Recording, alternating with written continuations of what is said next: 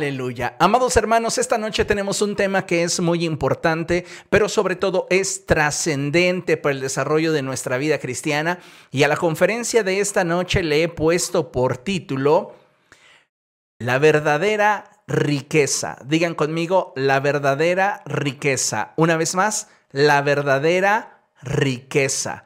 Y yo le suplico por favor que me acompañe a la escritura y vamos a abrir la palabra de Dios en el Evangelio de Lucas capítulo 12, Evangelio de Lucas, capítulo 12, versos del 15 en adelante.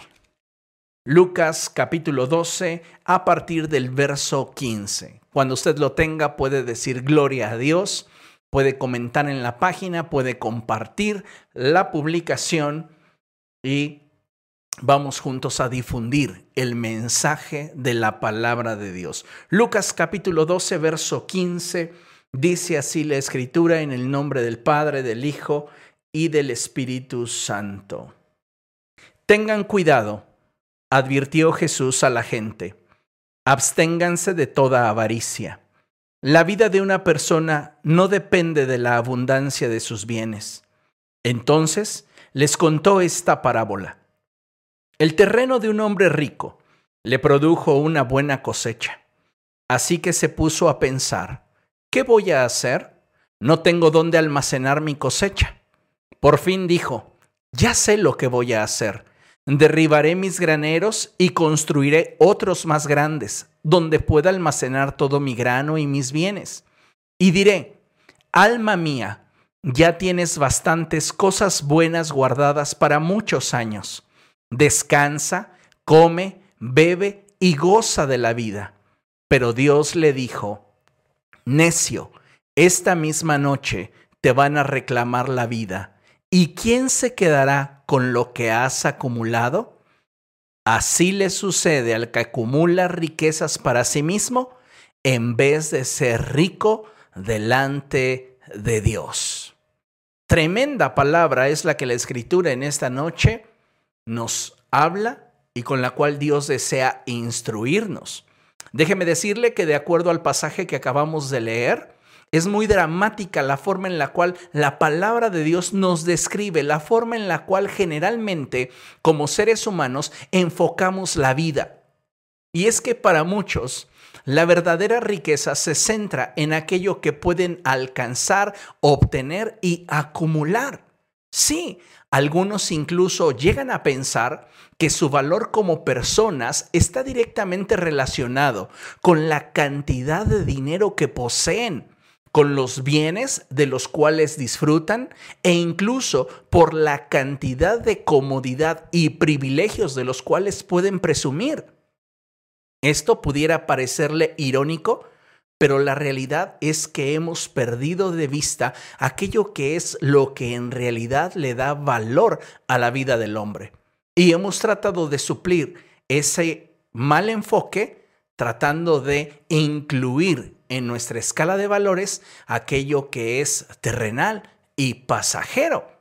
Lo cierto, amados hermanos, es que tal y como lo enseña la palabra de Dios, la vida del hombre no depende de los bienes que éste posee en la parábola descrita por el Señor, nos muestra cómo muchos invierten su vida corriendo tras las riquezas, pensando que detrás de ellas encontrarán la paz, la dicha y la felicidad. ¿Cuántas veces usted no ha visto a personas vivir afanadas por cada día tener más riquezas? La realidad es que hoy no es de extrañar que muchas personas, justificándose en lo que desean alcanzar, vivan esclavizadas a sus afanes y vivan de alguna manera lejos del gozo y la paz que Dios quisiera para sus vidas. Pareciera irónico, pero muchas personas, escuche bien esto, invierten su salud, su fuerza y plenitud tras la idea de que algún día podrán entonces descansar. Se malpasan, y ni siquiera son capaces de disfrutar el fruto de su trabajo porque su visión está centrada en acumular para el mañana, para entonces un día poderlo disfrutar. De verdad, hay personas que no son capaces de suplirse un antojo, porque temen que están desperdiciando aquello que su trabajo les brinda. No son capaces de comprarse un helado, de disfrutar una tarde con la familia, con los amigos, porque piensan que aquello que han acumulado se está mal invirtiendo y tienen temor para disfrutar aquello que con tanto esfuerzo están logrando cosechar. El problema es que su falta de visión los coloca en un punto de desventaja respecto a la forma en la cual ellos deberían de estar asimilando la vida. ¿Por qué? Porque su visión está centrada en acumular para entonces, en algún día, en algún momento, poderlo disfrutar. Lamentablemente, en muchos casos, ese día jamás llega. Porque cuando llegan a la vejez, cuando llegan a la edad adulta, pues todo aquello que acumularon, basado en malpasadas, basado en restricciones, en privaciones, se resume en ir a dejar ese dinero a la farmacia porque ya necesitamos un antiácido, porque ya necesitamos diferentes medicamentos para la presión arterial, para eh, los espasmos musculares involuntarios, etcétera, etcétera, etcétera. ¿Y sabe una cosa? Yo creo que ese no es el propósito de Dios para nosotros. Muchos están corriendo tras el afán de enriquecerse y en ello están comprometiendo su estabilidad, su felicidad y sobre todo su, su, paz. Ahora, vamos, siendo francos, directos y objetivos, no deberíamos olvidar la expresión bíblica que nos dice que en este mundo usted y yo somos extranjeros y peregrinos. Deberíamos comprender que nuestra ciudadanía es celestial y que en esta vida estamos de paso Así que desde luego no está mal tener un buen empleo, no me malinterprete. No está mal el que nosotros tengamos buenos ingresos. Qué bueno si usted tiene un buen ingreso económico. Tener negocios o empresas es loable. Lo que quiero destacar esta noche es que no deberíamos fijar nuestra atención en aquello que es fugaz, como lo es el dinero. ¿Se ha puesto usted a pensar en esa realidad? Hay un dicho por allí que dice, el dinero va y viene. Y es cierto, lo que no regresa jamás es la vida que invertimos para obtenerlo. Y esto es algo que muchas veces no estamos reparando en ello. Invertimos nuestro tiempo, invertimos horas de calidad con nuestra familia, con nuestros hijos, por el afán de tener esa comodidad que jamás nos atrevemos a disfrutar. ¿Por qué? Porque decimos, algún día, algún día lo voy a emplear, algún día cuando esté en mejores condiciones, algún día. Y lo cierto es que el tiempo no perdona. Y día a día nosotros nos vamos consumiendo. Deberíamos entender lo que dice el predicador en Eclesiastés cuando dice que disfrutar del fruto de nuestro trabajo también es un regalo de Dios. Y sabe, necesitamos darnos cuenta que el dinero, como ya mencioné, va y viene. Lo que no regresa es la vida que invertimos para obtenerlo. De ahí que no deberíamos centrar nuestra atención y afanarnos por algo temporal como lo es el dinero. Piense en esto. ¿Cuánto dinero usted necesita para ser feliz? ¿Cuánto dinero cree que a usted le daría la paz? ¿Sabe que la gente mientras más dinero acumula, más problemas tiene? Eso es algo cierto y bíblico que analizaremos más adelante. Y mucha gente hoy día está centrando sus sueños, sus anhelos en acumular dinero porque piensan que la riqueza es sinónimo de paz, felicidad, estabilidad, armonía. Y la realidad es que no. Es cierto que el dinero es necesario para vivir y suplir muchas de nuestras necesidades. Y es bueno que trabajemos y seamos diligentes para obtenerlo y sabios para administrarlo. Note bien lo que le estoy diciendo. No basta con que cada uno de nosotros sea diligente en el trabajo. Porque hay personas que nunca faltan al trabajo, jamás llegan tarde a su trabajo, si es posible hacen guardias, dobletean turnos y no prosperan. ¿Cuál es el problema? No es su ingreso, es que les está faltando sabiduría para administrar ese recurso. Y no todo, escúchalo bien, no todo se resuelve acumulando. Bíblicamente, la forma en la cual podemos incrementar nuestros ingresos comienza honrando a Dios, dándole a Él lo primero y lo mejor. El problema es que cuando nosotros vivimos de acuerdo a la forma de pensar del mundo, creemos que una forma en la cual podemos prosperar económicamente es reteniendo. Y sabe, bíblicamente no es así. Lo que quiero que entendamos, amados hermanos, es que si queremos prosperar no basta con que seamos diligentes en nuestro trabajo. Lo que necesitamos es sabiduría de Dios para administrarlo.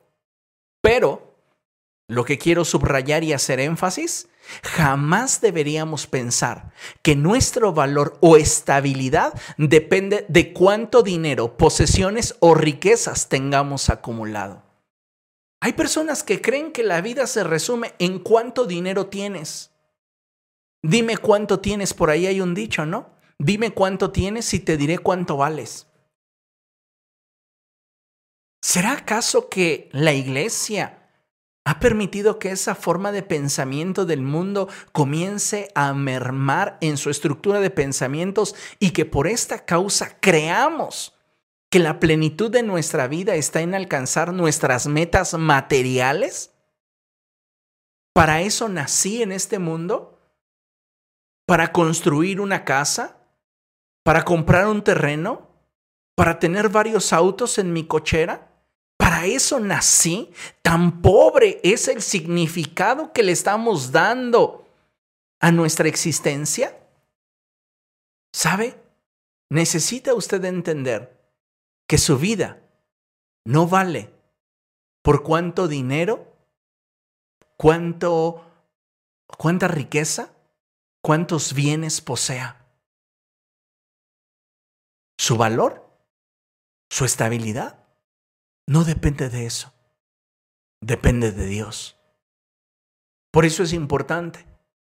Y considero que valdría la pena observar lo que la escritura nos enseña acerca de esto. Y considérelo bien. Dice la palabra del Señor en Proverbios capítulo 13, verso 8.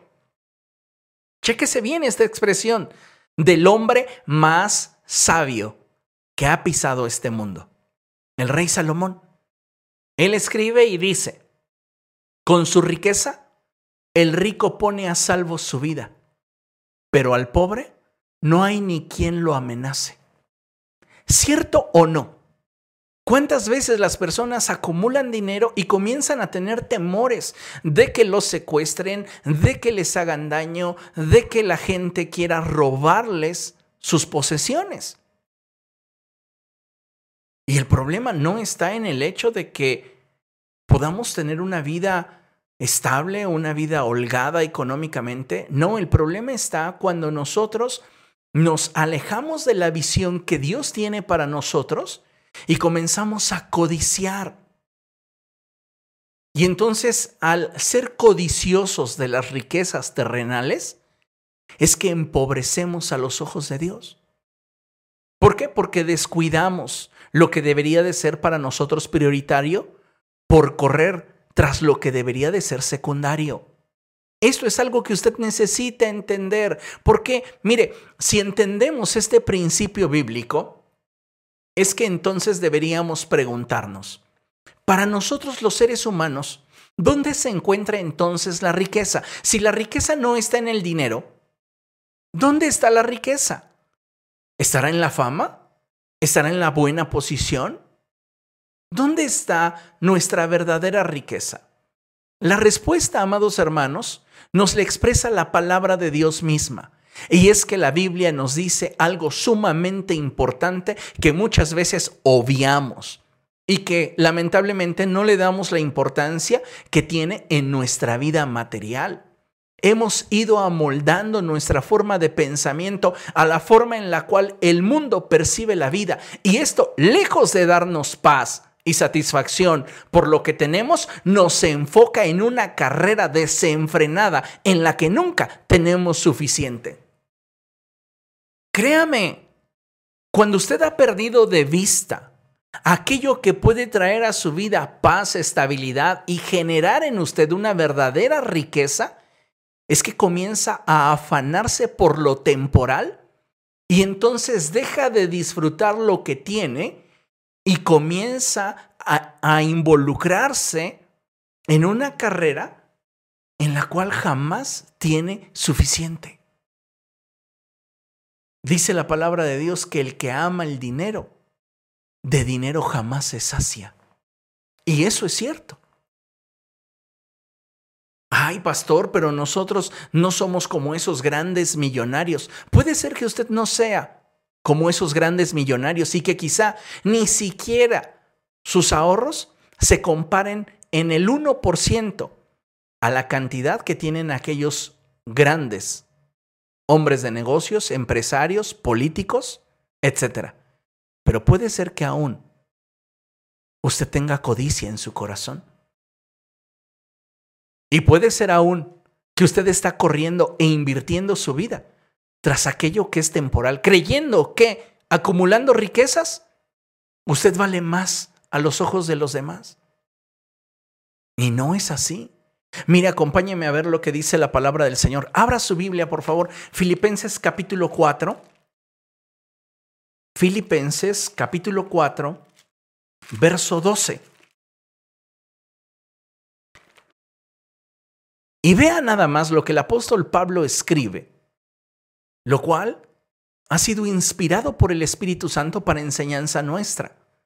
Él dice en esta porción de la Escritura, sé lo que es vivir en la pobreza y lo que es vivir en la abundancia. He aprendido a vivir en todas y cada una de las circunstancias, tanto a quedar saciado como a pasar hambre, a tener de sobra como a sufrir escasez.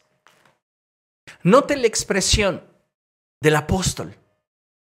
Esta expresión refleja un corazón libre de la codicia, no de ambiciones. Hay que aprender a separar y a entender. El apóstol Pablo es un hombre libre de la codicia, pero no significa que él, como ser humano, no tenga ambiciones. Algunas personas llegan a confundir conceptos y justifican su codicia y amor por el dinero con ambiciones que lejos de permitirles tener estabilidad, día a día los colocan en un terreno inestable. La expresión del apóstol Pablo es la expresión de un corazón no resignado, pero sí que experimenta el contentamiento.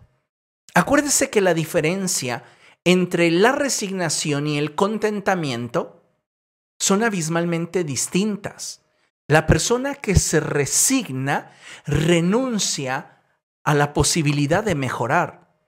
Pero aquella persona que le abre espacio en su corazón al contentamiento, disfruta lo que hoy tiene mientras que aspira a algo mejor. El apóstol Pablo no es un hombre resignado, no es un hombre codicioso, es un hombre que tiene ambiciones claras pero que en su corazón gobierna el contentamiento. La expresión del apóstol Pablo me deja ver claramente una vida de un hombre dependiente de Dios, un hombre de fe y no un hombre esclavo de lo que las riquezas le pudieran ofrecer. Pablo, déjeme decirle, era un hombre rico, pero no materialmente. Y no estoy diciendo que sea un vagabundo. Recordemos una cosa, el apóstol Pablo tenía un negocio muy próspero de fabricación de tiendas. Así que no pensemos que el hombre no tenía ni dónde caerse muerto. No, el apóstol Pablo era un hombre cuyas finanzas se invertían en lo eterno. Él no tenía codicia por acumular. Él a aquellos que tenían necesidad los ayudaba, los apoyaba y cumplía con sus responsabilidades ministeriales, sus responsabilidades cristianas. Entonces, cuando digo que el apóstol Pablo era un hombre rico, no me refiero solo al hecho material, porque muchos de nosotros de inmediato nos inclinamos hacia lo material y ya estamos haciendo cálculos. Yo conocí a una persona que cualquier cosa que le veía otra comenzaba a hacer cálculos. Apenas la veía y empezaba. Esos lentes tanto, esa camisa tanto, la corbata tanto, el cinturón tanto, el pantalón tanto, esos zapatos de seguro deben de valer tanto. No, esa persona no necesita mi honra, esa persona no necesita mi ayuda. Así de verdad. ¿Qué es lo que te refleja esa expresión? Codicia, envidia, egoísmo.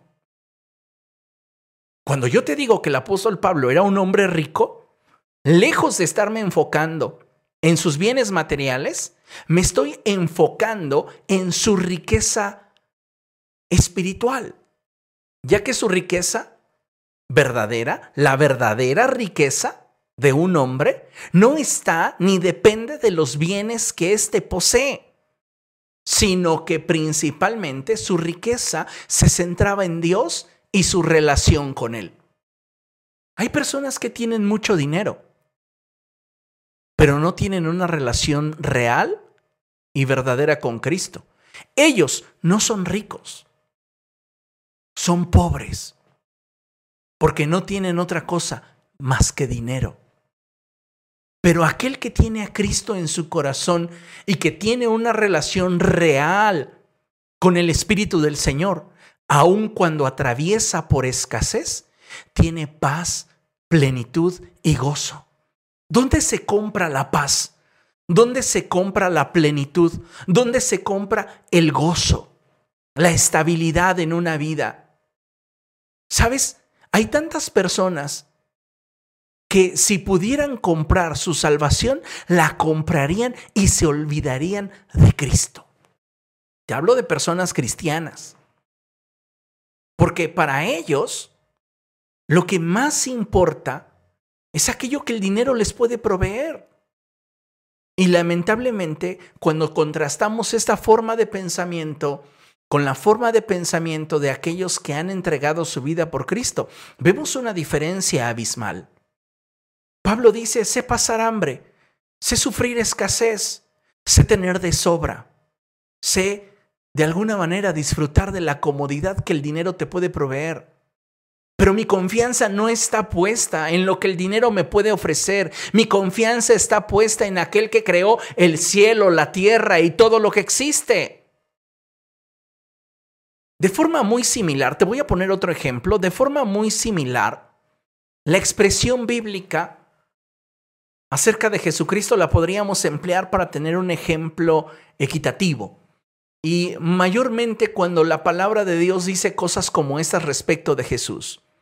La escritura dice, el Hijo del Hombre no tiene ni dónde recostar su cabeza. ¿Ha escuchado usted esa expresión? Muchas personas basado, basados en esa expresión han llegado a la conclusión de que Jesús no tenía nada en absoluto. Y por ende, si un ministro del Evangelio es realmente un ministro de Dios, no tiene por qué tener nada. Vayamos a ver rápidamente qué nos enseña la palabra de Dios respecto de Cristo. ¿Cómo aplicaba esta expresión de que el Hijo del Hombre no tiene ni dónde recostar la cabeza? ¿Realmente Jesús no tendría ni siquiera un, un petate donde acostarse?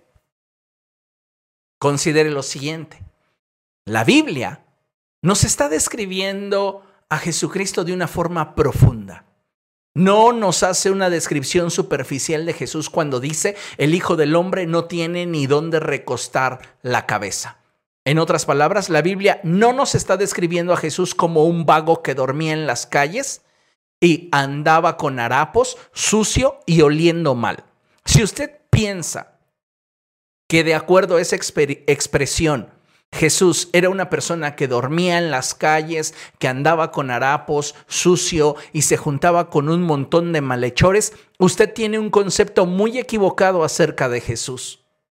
Déjeme decirle que la Biblia nos da claros ejemplos del estatus financiero que tenía el Señor Jesucristo, quien, por cierto, no vivía en la opulencia. ¿Por qué? Porque no había venido al mundo para acumular. Jesús no vino a este mundo para acumular. Dice la palabra de Dios que Él siendo rico se hizo pobre para que nosotros fuésemos enriquecidos a través de su pobreza. Es decir, lo más bajo de Cristo es mayor que lo más grande de nosotros. Ahora, lo interesante de todo esto es que yo necesito que usted entienda que la riqueza de una persona no radica en los bienes que ésta posee. Y por eso me atrevo a analizar el perfil financiero de Jesucristo. Ahora bien, vamos a entender lo siguiente. Como ya mencioné, Jesucristo no vivía en la opulencia. ¿Por qué? Porque no había venido a este mundo a acumular.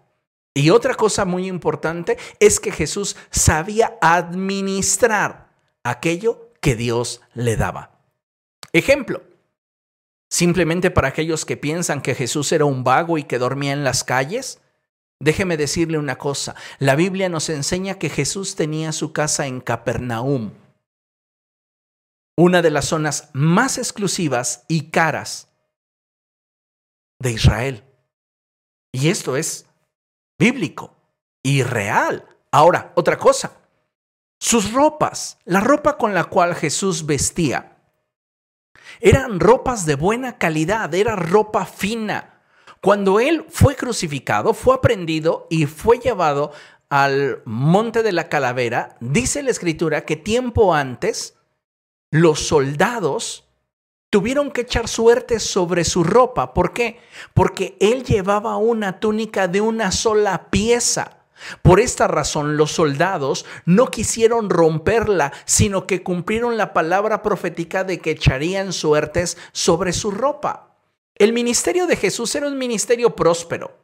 Y evidencia de ello es que cuando se produce el milagro de la alimentación de los cinco mil hombres, los discípulos le preguntaron al maestro, ¿Quieres que vayamos y gastemos todo ese dinero para darle de comer a esa multitud? Si ellos están haciendo esta pregunta es porque las finanzas se los permitían.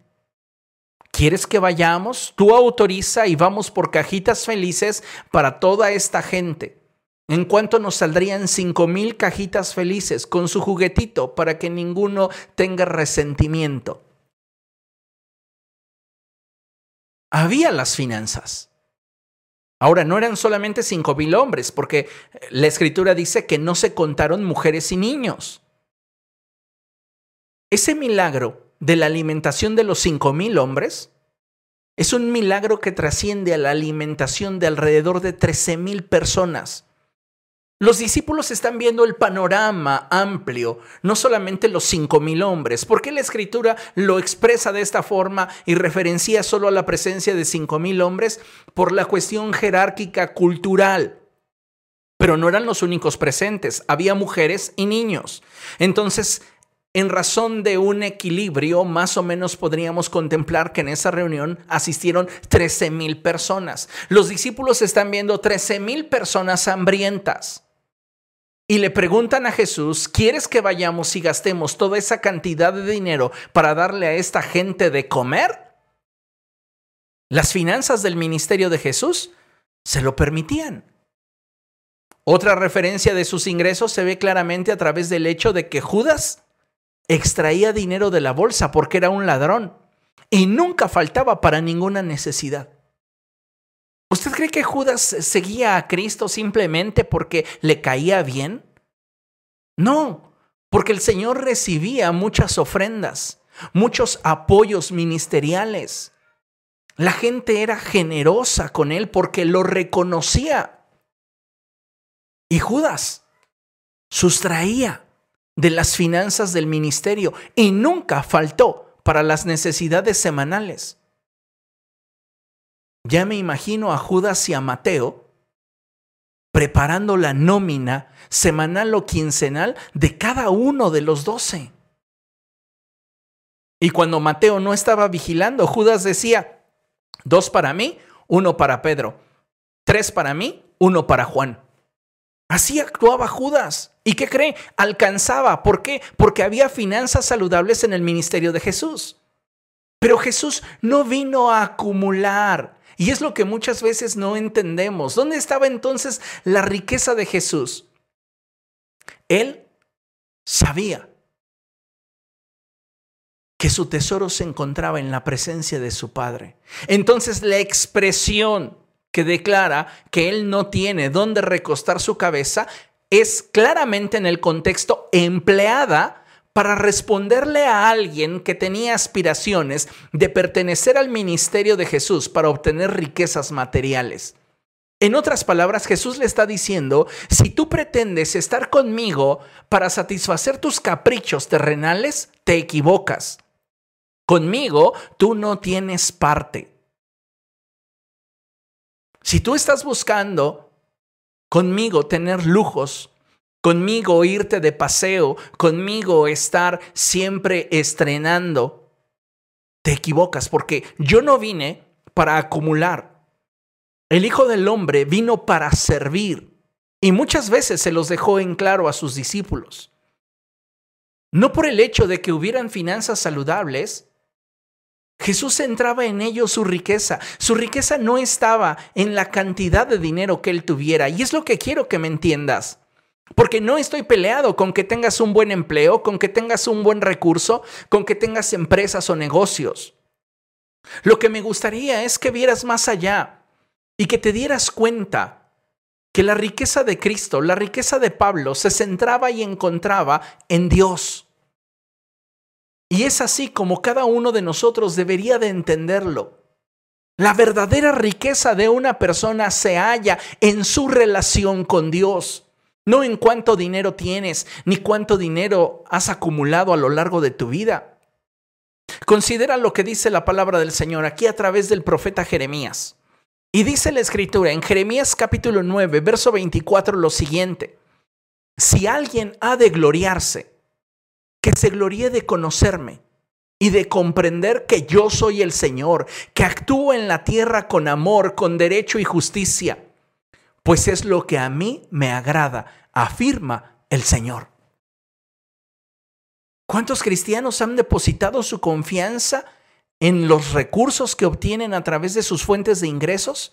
Tanto que la codicia les impide honrar al Señor y ni siquiera son capaces ellos de disfrutarlo porque la codicia los tiene maniatados. Tu riqueza no depende de los bienes que posees. Tu vida, tu estabilidad, tu paz, tu plenitud, no la obtendrás porque tengas mucho dinero, muchos bienes o muchas cosas que presumir.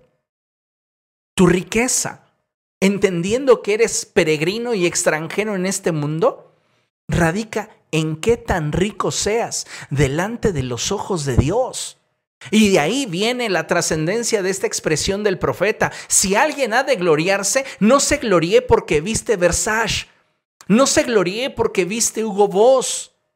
Si alguien se ha de gloriar de algo, no se gloríe porque su casa es amplia o porque tiene los mejores manjares en su mesa. No se gloríe por cosas vanas y superfluas que con el paso del tiempo se van a disipar como el viento.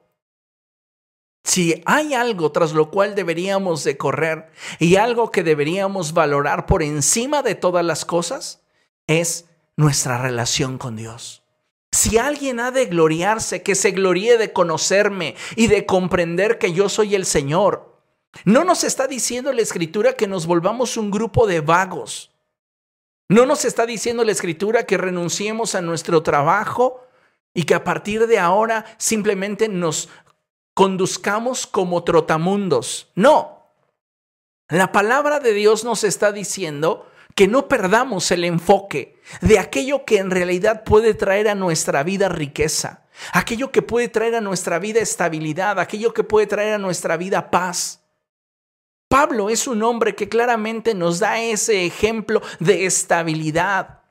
Y él dice, puedo estar en algún momento de mi vida pasando hambre, atravesando por escasez, enfrentando la enfermedad, pero no tengo necesidad de ninguna otra cosa, sino de cada día conocer más a Jesús. ¿Por qué? Porque en Él está su riqueza. Y no significa que Él sea un vago atenido significa que Él está teniendo la vista puesta en aquello que trasciende para vida eterna, cosa que muchos de nosotros en la iglesia del siglo XXI hemos perdido de vista. Porque nos hemos dejado amoldar por el mundo creyendo que el todo para nosotros es esta temporalidad. Y no es así. En el pasaje que leímos al principio, en el Evangelio de Lucas, ese hombre creyó que era muy visionario y él dijo, voy a derribar mis almacenes, voy a hacer unos más grandes y entonces ya, cuando haya terminado esa obra esplendorosa, diré, alma, ahora sí descansa, ahora sí disfruta. Pero antes ni un helado se compraba, ni siquiera estrenaba ropa interior. ¿Por qué? Porque no, algún día, algún día podré descansar. ¿Y sabes cuándo llegó ese día? Nunca. Porque la noche en la cual él se decidió a comenzar a disfrutar del trabajo de sus manos, esa misma noche murió. Nuestra riqueza no está en lo que acumulamos. La verdadera riqueza, amados hermanos, está en nuestra relación con Cristo. La verdadera riqueza de una persona se encuentra en Dios y el nivel de relación que esta persona pueda tener con el Señor, aún perdiéndolo todo. Eso es muy importante que usted lo tenga en cuenta. Podríamos quedarnos sin nada, como le sucedió a Job. Pero mientras que nuestra riqueza esté en Dios, todo aquello que en esta vida nos haga falta, Dios lo proveerá. Pero usted necesita tener una relación con Cristo para verlo desde este ángulo. Si usted no tiene una relación con Cristo, lo que le estoy predicando, lo que le estoy enseñando, le parece una locura. ¿Por qué? Porque la mente carnal, la mente terrenal, no puede ajustarse a la mentalidad del cielo. Pero cuando tú tienes una relación con Cristo, te das cuenta entonces que no importa cuánto corras tras aquello que es temporal, jamás te podrá ofrecer aquello que solo a los pies de Cristo puedes obtener. Podríamos, amados hermanos, tener la riqueza que poseía Abraham y sin embargo reconocer que nuestra provisión viene de Dios. Cuando Abraham estaba a punto de sacrificar a Isaac, Isaac le dijo, Padre, tenemos la leña y también el fuego, pero ¿dónde está el sacrificio? Abraham no dijo, veamos si Dios acepta unas monedas. Veamos si en algún lugar lo podemos comprar. Abraham le respondió al joven, el Señor proveerá. ¿Dónde estaba la riqueza de Abraham? En sus tierras, en su vasto ganado, en sus múltiples criados. Abraham era un hombre muy rico. Pero sabes una cosa, su riqueza no estaba en lo material que él poseía, su riqueza se centraba en Dios y su relación con Él. Cuando tú eres rico a los ojos de Dios, dependes de Él. No es nada más abrir la billetera y saber que tienes para pagar un médico o pagar un tratamiento y descansar. Ah, yo no me preocupo. No. Es correr primero a los pies del Señor. Es buscarle de veras y decir, Dios, ayúdame. Tú eres mi proveedor. Tú eres quien me suple. Tú eres quien me da.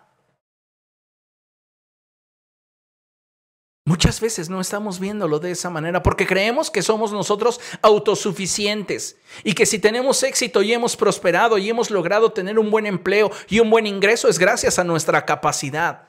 Te equivocas porque aún tu corazón en este momento late por la voluntad de Dios. ¿Dónde está entonces nuestra riqueza? Nuestra riqueza está en Él. Pero si para nosotros esto no es valioso, yo te pregunto, entonces, ¿qué lo es? Dios, amados hermanos, es nuestra riqueza. Y esa riqueza, escúchalo bien, no se esfuma con la muerte, ni los ladrones pueden robarla. Y si tú tienes una relación con Dios, debes sentirte muy afortunado, ya que si Dios está contigo, Él proveerá cualquier cosa que tú necesites. A los que son de Cristo, déjeme decirle esta palabra de fe, no les hace falta nada. Pero ¿qué nos sucede? Que caemos en la codicia.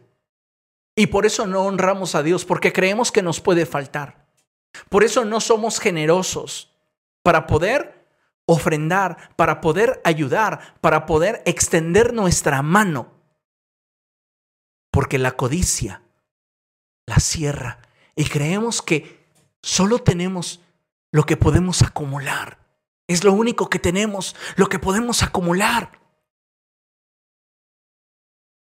Cuando la escritura nos enseña que si nosotros damos, con esa misma medida nos será recompensado y aún mayor. De acuerdo al pasaje que leímos, pienso que como hijos de Dios debemos de aspirar a ser ricos, pero delante del Señor. Y esa riqueza, como ya mencioné, tiene su origen en nuestra relación con Dios. Por eso creo que esta noche todos podemos reenfocar nuestra vida y anhelar un nivel de relación más profundo con el Creador. Hace mucho, Conocí a un hombre cuyo dicho constante era, yo prefiero un peso en la bolsa que un amigo. Lamentablemente, esa parecería ser la sentencia que dicta el proceder de muchas personas hoy día.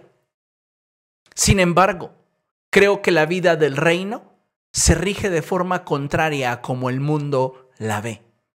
El desafío está en hacer al Espíritu Santo nuestra riqueza y como consecuencia forjar con Él una amistad. Usted necesita ser rico delante de Dios. Dígale a la persona que tiene a su lado, mirándole a los ojos, dígale, tú necesitas ser rico a los ojos de Dios. Ahora usted que recibió esa expresión, dígaselo a la persona que le dijo. Tú necesitas ser rico a los ojos de Dios. Eso es bien importante, amados hermanos. Necesitamos ser ricos delante de los ojos de Dios. Y esto lo vamos a obtener solamente de una manera, amistándonos con el Espíritu Santo. Vea lo que dice la escritura ahí en Santiago capítulo 2, verso 23.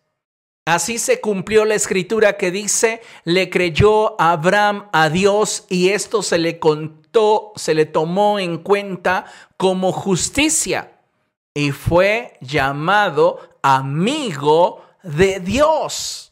¡Wow! Surge una pregunta. ¿Qué tan buena es tu relación con el Espíritu Santo? ¿Consideras que el Espíritu Santo es tu amigo? Nosotros tenemos un sinfín de niveles de relación en nuestra vida diaria. Tenemos nivel de relación familiar, es decir, aquellos que son sanguíneos o políticos. Tenemos un nivel de relación laboral con nuestros empleadores o con nuestros empleados. Tenemos un nivel de relación social con las personas que con nosotros se desarrollan o los vecinos, pero tenemos un nivel de relación mucho más estrecho y mucho más íntimo con aquellos que consideramos son nuestros amigos. Ahora, de acuerdo a este entendimiento de relaciones, ¿qué nivel de relación tiene usted con el Espíritu Santo?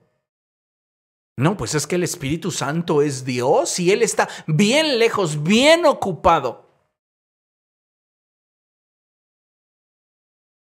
¿Sabe? Todos nosotros deberíamos aspirar a tener un nivel de relación, de amistad con el Espíritu Santo. Dice la palabra de Dios que le creyó a Abraham a Dios y eso se le tomó en cuenta como justicia y fue llamado amigo de Dios. Una cosa es lo que tú dices y otra cosa es lo que Dios da como testimonio. En este sentido, Dios da testimonio de la amistad que tiene con Abraham. Hay un pasaje en la escritura que me encanta y es el pasaje cuando Moisés le dice, tú dices, le dice a Dios Moisés, tú dices que soy tu amigo.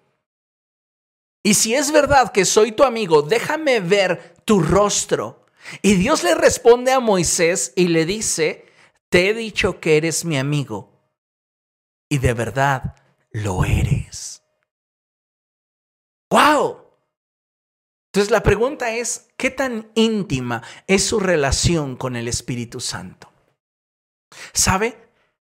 La amistad que podemos desarrollar con el Espíritu de Dios comienza teniendo como fundamento la confianza en aquello que Él ha hablado.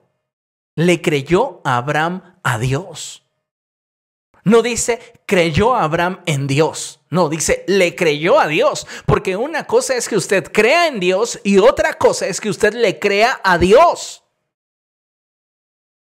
Le creyó a Abraham a Dios y esto se le tomó en cuenta como justicia y Abraham fue reconocido como un amigo de Dios.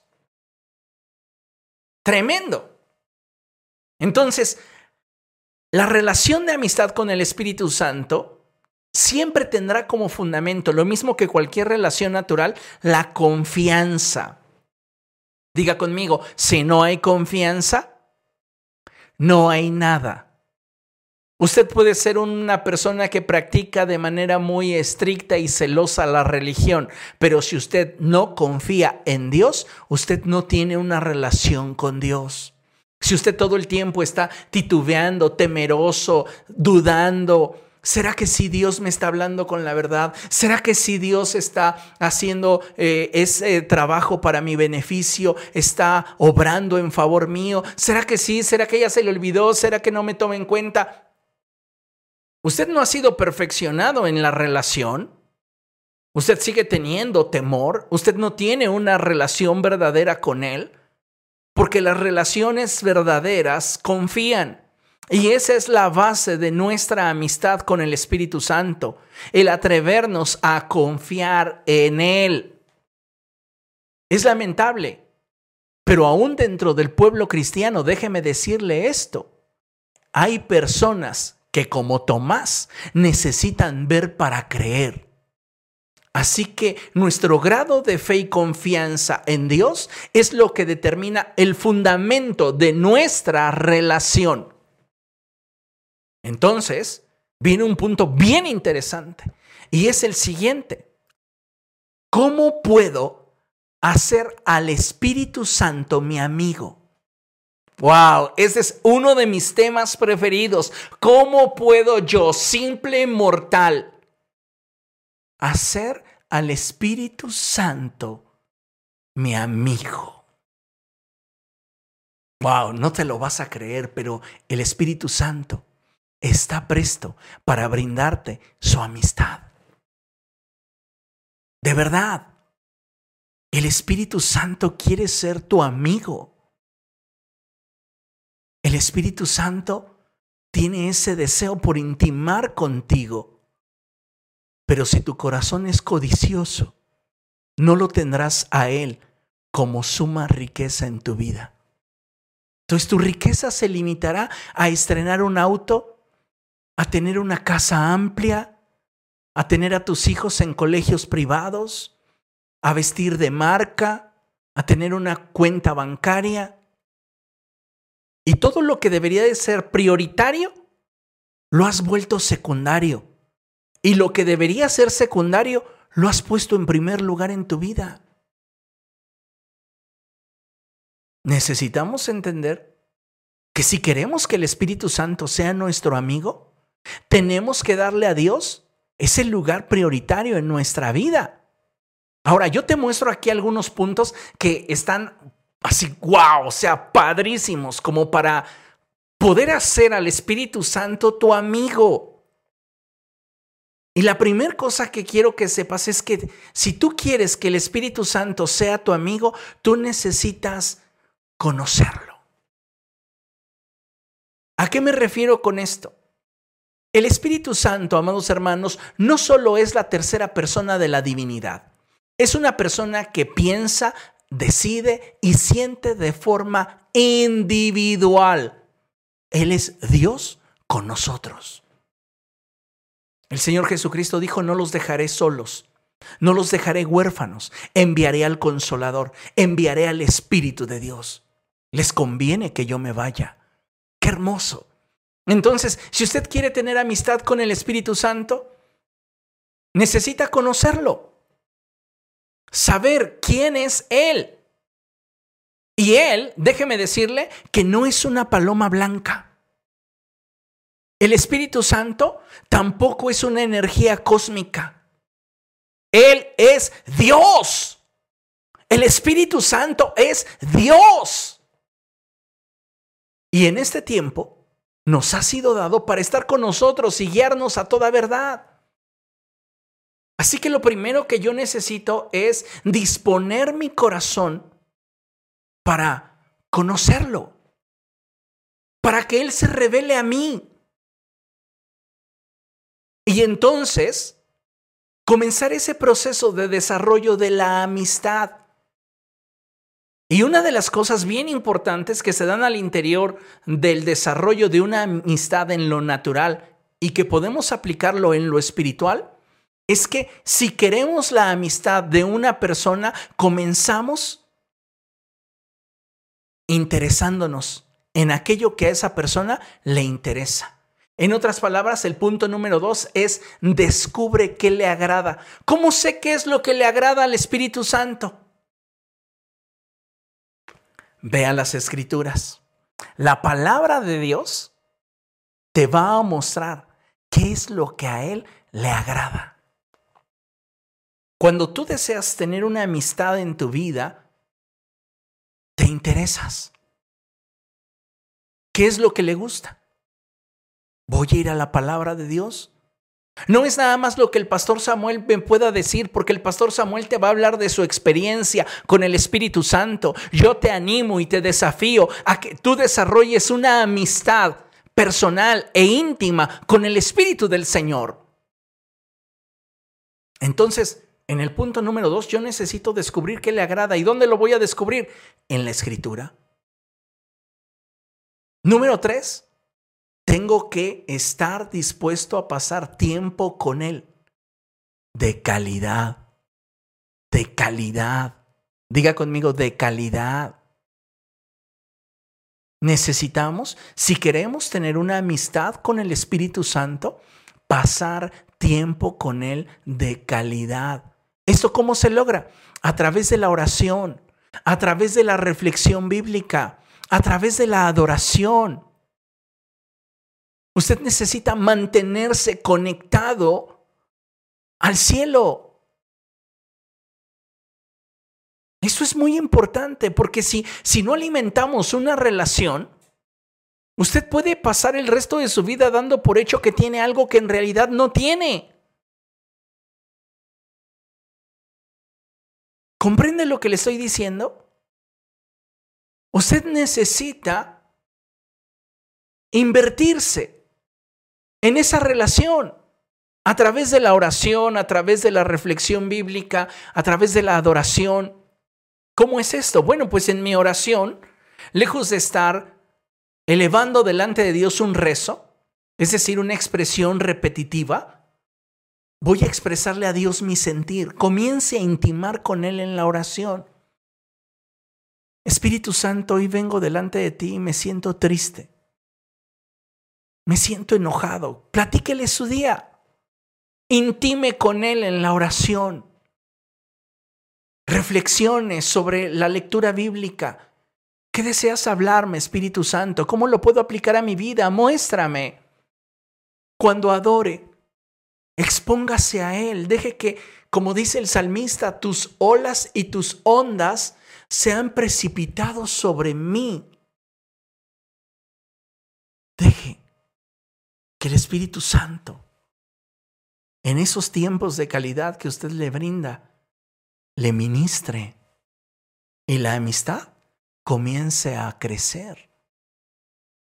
Cuatro, usted necesita esforzarse por agradarle. Escucha esto que te voy a decir. Tan importante es para ti una relación como la inversión que en ella realizas. Hay personas que no invierten ni un solo momento de su día para forjar una relación con el Espíritu del Señor.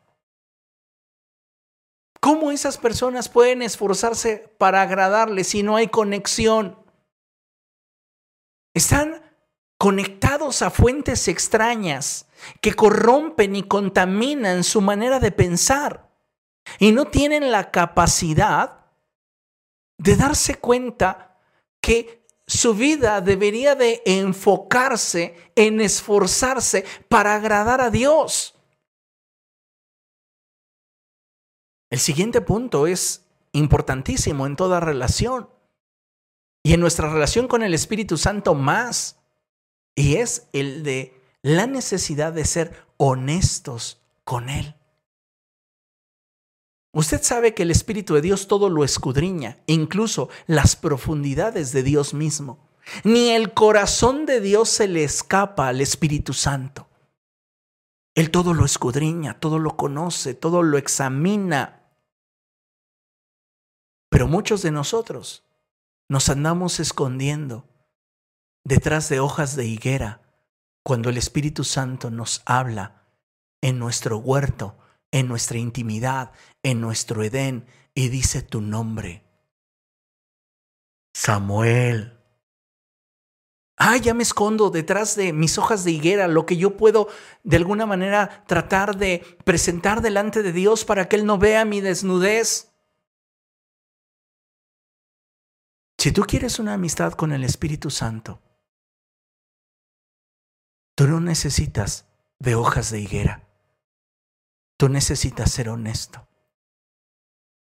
Y cuando tropieces, cuando peques, cuando falles, venir a Él y decirle tal cual fueron las cosas y por qué lo hiciste. Deja de estarte escondiendo. Necesitas ser honesto. Si quieres la amistad del Espíritu Santo, tienes que ser honesto porque Él ya lo sabe todo. Es bien importante la sinceridad delante del Espíritu Santo. ¿Sabes por qué? Porque es algo que Él valora de forma especial, ya que de esa forma le demuestras cuánto estás confiando en Él. Tremendo, ¿no? Porque Él sabe que tú sabes que Él lo sabe.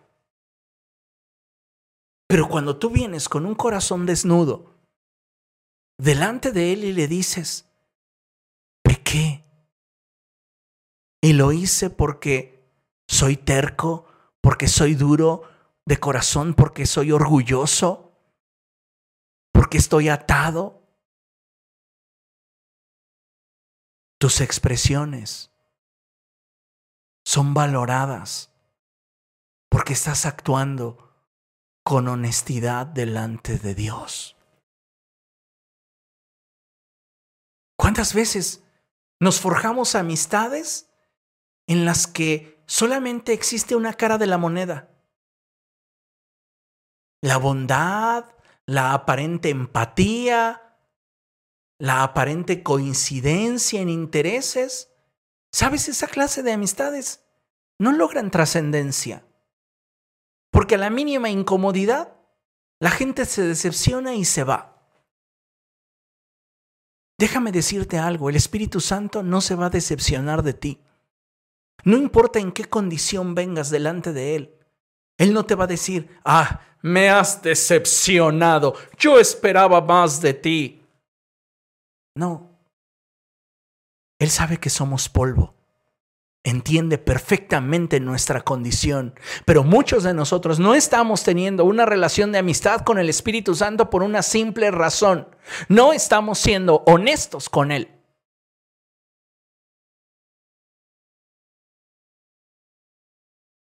El siguiente punto es crucial. Tienes que hacer al Espíritu parte de tu vida. Yo no sé ustedes, pero a mí no me gustaría entablar una relación en la que yo no me sienta parte de la misma. Hay personas que esa es su manera, esa es su estrategia. Mantienen a la gente alejada de ellos, no les dan eh, la participación en sus días. Y es complicado mantener una relación así. Pero cuando una persona te hace parte de sus días, te da la certeza, la seguridad de a dónde perteneces. Y eso es algo muy importante cuando hablo del Espíritu Santo, porque déjame decirte algo, no basta con participar con Él en el devocional matutino y ya, hazlo parte de tus días. Habla con Él cuando vayas a la calle o cuando estés haciendo tus actividades cotidianas. Mira, yo te cuento un testimonio de mi vida. En mi periodo universitario, recuerdo que siempre lo invitaba conmigo a estar en mis exámenes. Y no, no, no, no, no, no buscaba que me soplara la respuesta. Solo quería tener al Espíritu Santo conmigo. Le decía, Espíritu Santo, hoy tengo examen de macroeconomía. ¿Me acompañas? Espíritu Santo, hoy tengo examen de álgebra lineal, ¿puedes estar conmigo? Espíritu Santo, hoy tengo examen de ingeniería económica. ¿Puedes estar a mi lado?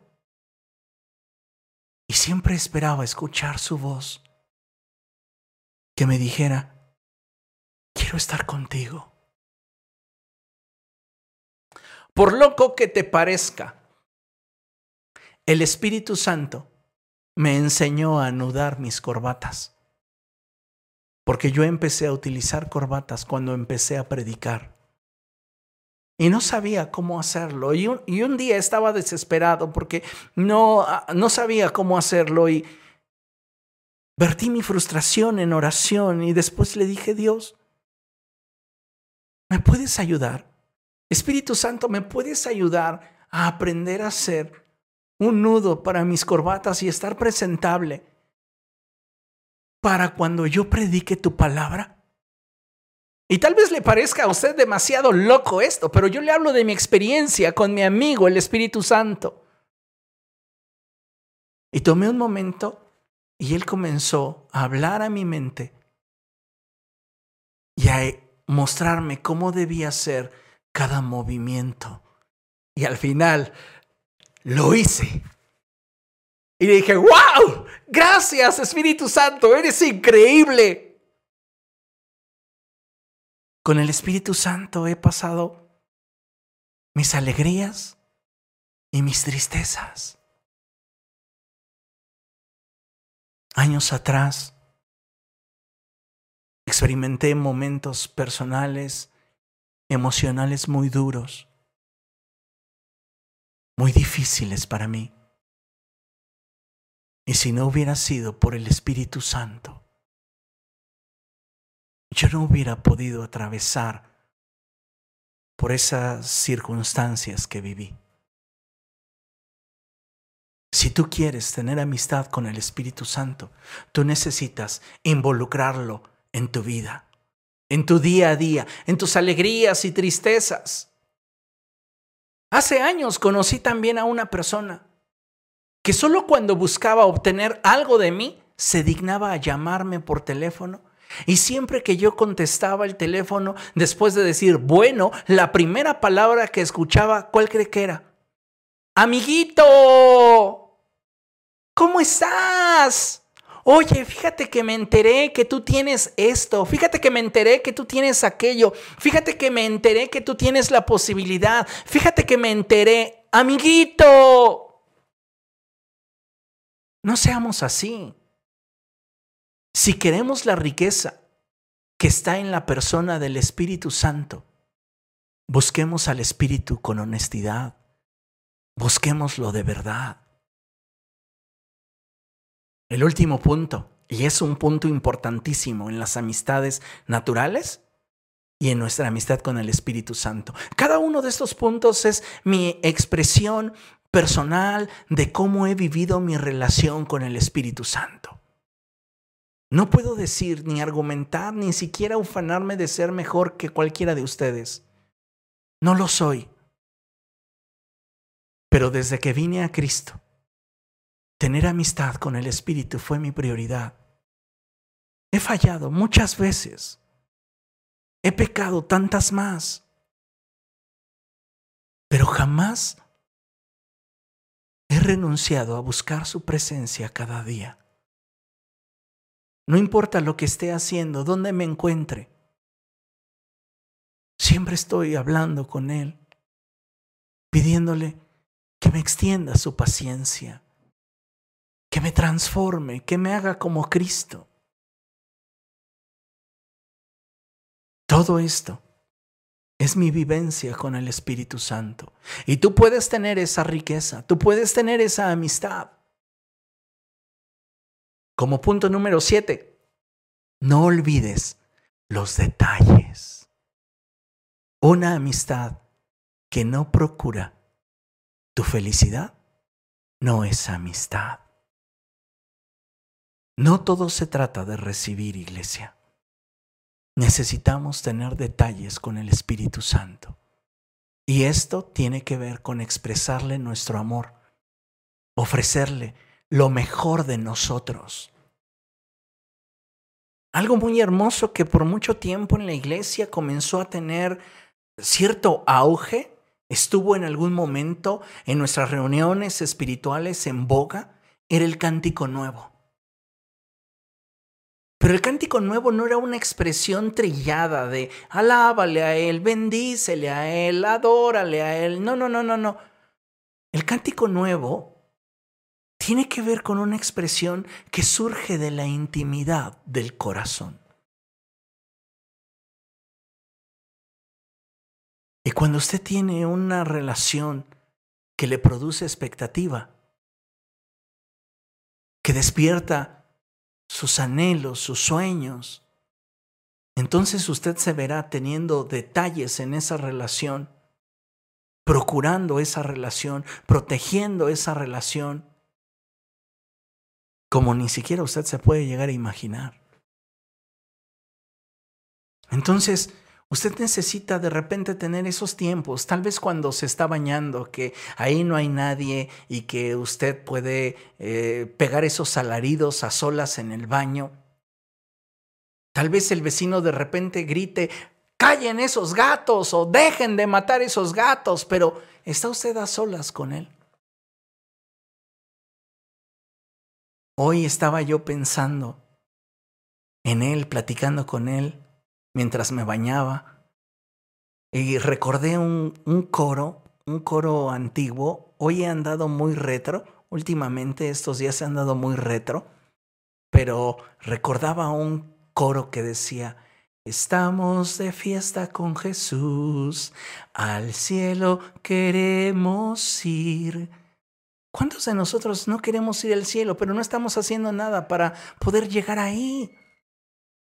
Estamos sentados a la mesa y es Cristo el que va a servir. Poderoso es nuestro Dios, poderoso es nuestro Dios. Y yo reflexionaba en la grandeza de Él y le decía, Espíritu Santo, eres, eres increíble, eres maravilloso. Es que no, no alcanzo a describir tu grandeza, tu bondad. Eres simplemente excepcional. No sea una de esas personas que no valora la relación con el Espíritu Santo. Tenga detalles. Y escríbale un poema al Espíritu Santo. Escríbale una carta Desahógese en esa carta. Escríbale una canción, una expresión de amor. Improvísela. Que no salga de aquí, que surja de acá. Eso es lo que le va a dar riqueza en la relación. No es algo mecánico donde todo ya se sabe hacia dónde va. Es algo espontáneo.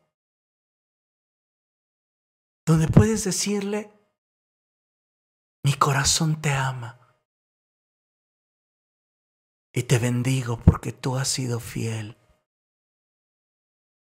Mi corazón te busca de día y de noche porque sabe que solo en ti estoy confiado. No olvide los detalles. Ofrézcale lo mejor de usted al Espíritu Santo. Entendiendo una cosa, que en una amistad sincera siempre hay reciprocidad y correspondencia.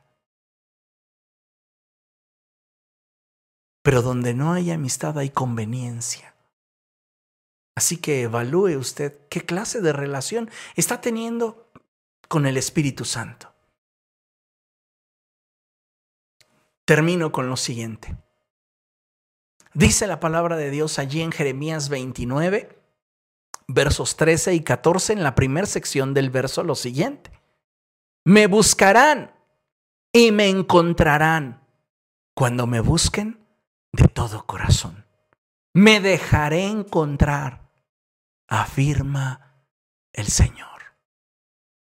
Qué hermoso es que podamos tener una relación con el Espíritu Santo en la cual Él es nuestra más grande riqueza. No es tu salario, no es tus ahorros, no son tus proyectos, es el Espíritu de Dios. Mi oración es que nuestra riqueza no se centre en lo material, que nuestra riqueza principalmente sea aquella que nos da el saber que tenemos una relación con Dios. Que nuestra riqueza se enfoque en conocerle y agradarle. De esta forma, cualquier bien o tesoro terrenal que tengamos tendrá el lugar y el valor correcto en nuestra vida. Sí, así como lo oyes. Puedes tener un excelente sueldo quincenal o mensual, excelentes ingresos a través de tus negocios o empresas. Pero si tu riqueza está en el espíritu, nada de eso opacará tu relación con Él. Por agradarle, buscarás siempre producir en Él una sonrisa. Necesitamos darle al Espíritu Santo el lugar de preeminencia y que las riquezas terrenales se vuelvan secundarias. Finalizo con lo siguiente.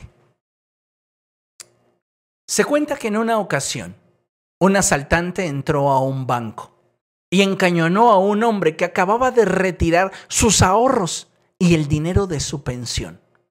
El ladrón le exigía el dinero y con el arma en la cabeza le dijo, el dinero o la vida. A lo cual el asaltado guardaba silencio.